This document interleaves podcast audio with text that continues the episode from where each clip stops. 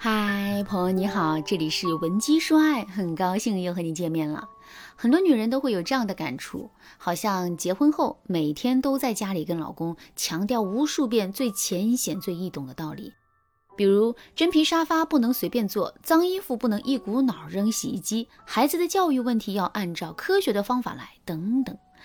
道理讲了无数遍，男人就是无动于衷。小美也遇到了同样的问题，她跟我抱怨说。难道我和他讲道理还错了吗？小美和老公是经大学同学介绍认识的，他们俩啊学历相当，家境也不分上下，所以自从遇见开始啊，两个人都一切都很合拍。可是自从有了孩子之后，这一切就慢慢变了。小美对孩子的教育有非常严格的要求，晚上九点钟前必须睡觉，电子产品每天只能玩半个小时等等。她给孩子定了很多类似的规矩。可是男人平时忙着工作，下班回来要么就是看电视，要么就是打游戏，经常还会带着孩子一起玩，这让小美非常的头疼。她跟我说。我跟他说过很多遍，尽量给孩子讲绘本，别让他太早接触电子产品。他总是嘴上答应，私下里还是照旧。有时候我跟他谈关于家务和孩子的成长，他也总说我那些道理他都懂，不用整天挂在嘴上。就这个问题啊，他们俩发生过很多次争吵，可吵来吵去，两人谁也说服不了谁，反而让彼此的关系越来越差。到现在，只要小美一开口，男人就会说。好了，我都知道了，你不用再说了。可实际上，男人依旧是我行我素，根本听不进小美的劝告。不知道大家有没有听过这样一句话：毁掉一段关系最快的方式就是不停的讲道理。怎么理解呢？一般来说，只有比我们厉害的年长的人才会给我们讲道理，也就是说，说理的人天然要比听话的人地位要高。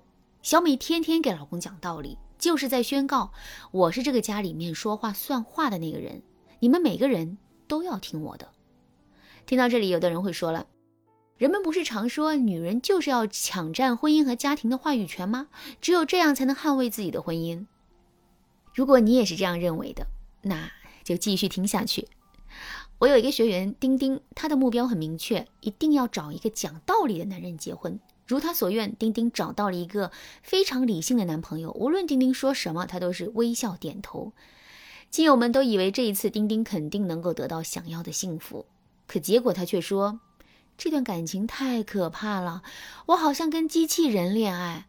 我约会迟到或不去，他说没关系，我高兴就好。我做的饭菜不合他胃口，他说无所谓，我喜欢就好。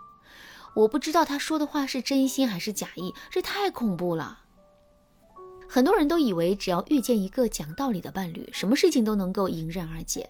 但其实啊，感情中最糟糕的事情是一个人太讲道理，从而失去了应有的热度。比起那些看上去正确却冰冷无比的道理，我们更需要的是彼此的理解和深度的陪伴。情感是一个特殊的存在，它不像学习和工作，你经过努力总能证明自己可以分得出高低。很多时候道理大家都懂，只不过看你说出来的方式是否能够被接受而已。那么婚姻中我们究竟该怎么表达，伴侣才更愿意执行呢？首先啊，我们要找到男人不听话的根源。就拿小美来举例，她的老公下班回到家，要么打游戏，要么看电视，重点是他还带着孩子一起玩。对于一个母亲来说，这简直不能忍受。可对于男人来说，他在单位辛苦了一整天，下班之后肯定想好好放松一下，而且他也知道，在这个家里面啊，小美已经扮了黑脸。如果他也在孩子面前比较严厉的话，很容易伤到孩子幼小的心灵，所以他才会选择带着孩子一起打游戏。听完我这么解释啊，小美的气立马就消下来了。她跟我说：“老师，我之前从来没有这么想过，现在听了您这么一说，我就恍然大悟了。”我问小美。你悟到了什么呢？小美说：“我知道自己没有能够设身处地的去考虑丈夫和孩子的感受。”听到小美的话，我非常欣慰。看来小美是真的知道自己错在哪儿了，那就是她在沟通中缺少了换位思考。小美所做的一切出发点都是好的，可是她觉得好的未必全家人都觉得好。一个完整幸福的家庭不可能只有一个人在定调。每一个人都有相应的责任和义务，而且在和男人沟通的时候，小美的态度也有问题。即便他们之间已经亲密无间了，可他毕竟是一个男人，每天被妻子唠叨来唠叨去的，换谁也不会开心的，更不要说去同意妻子的要求了。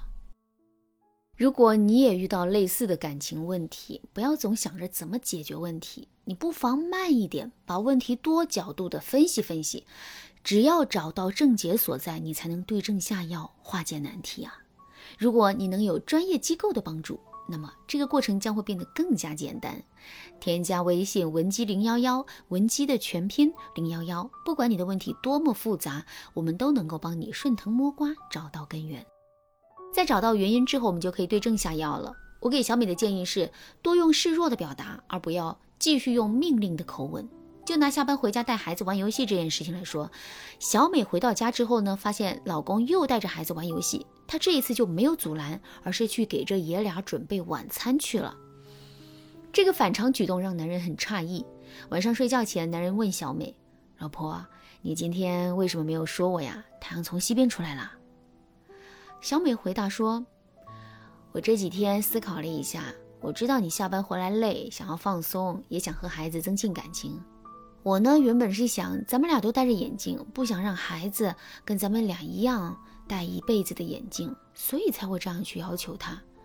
不过现在想想，一个眼镜也算不上什么大事。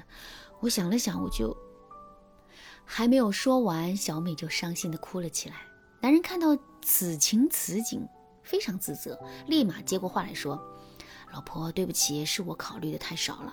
以后回家了，我就带孩子一起去公园玩，再也不打游戏了。”大家看这一招是不是很管用呢？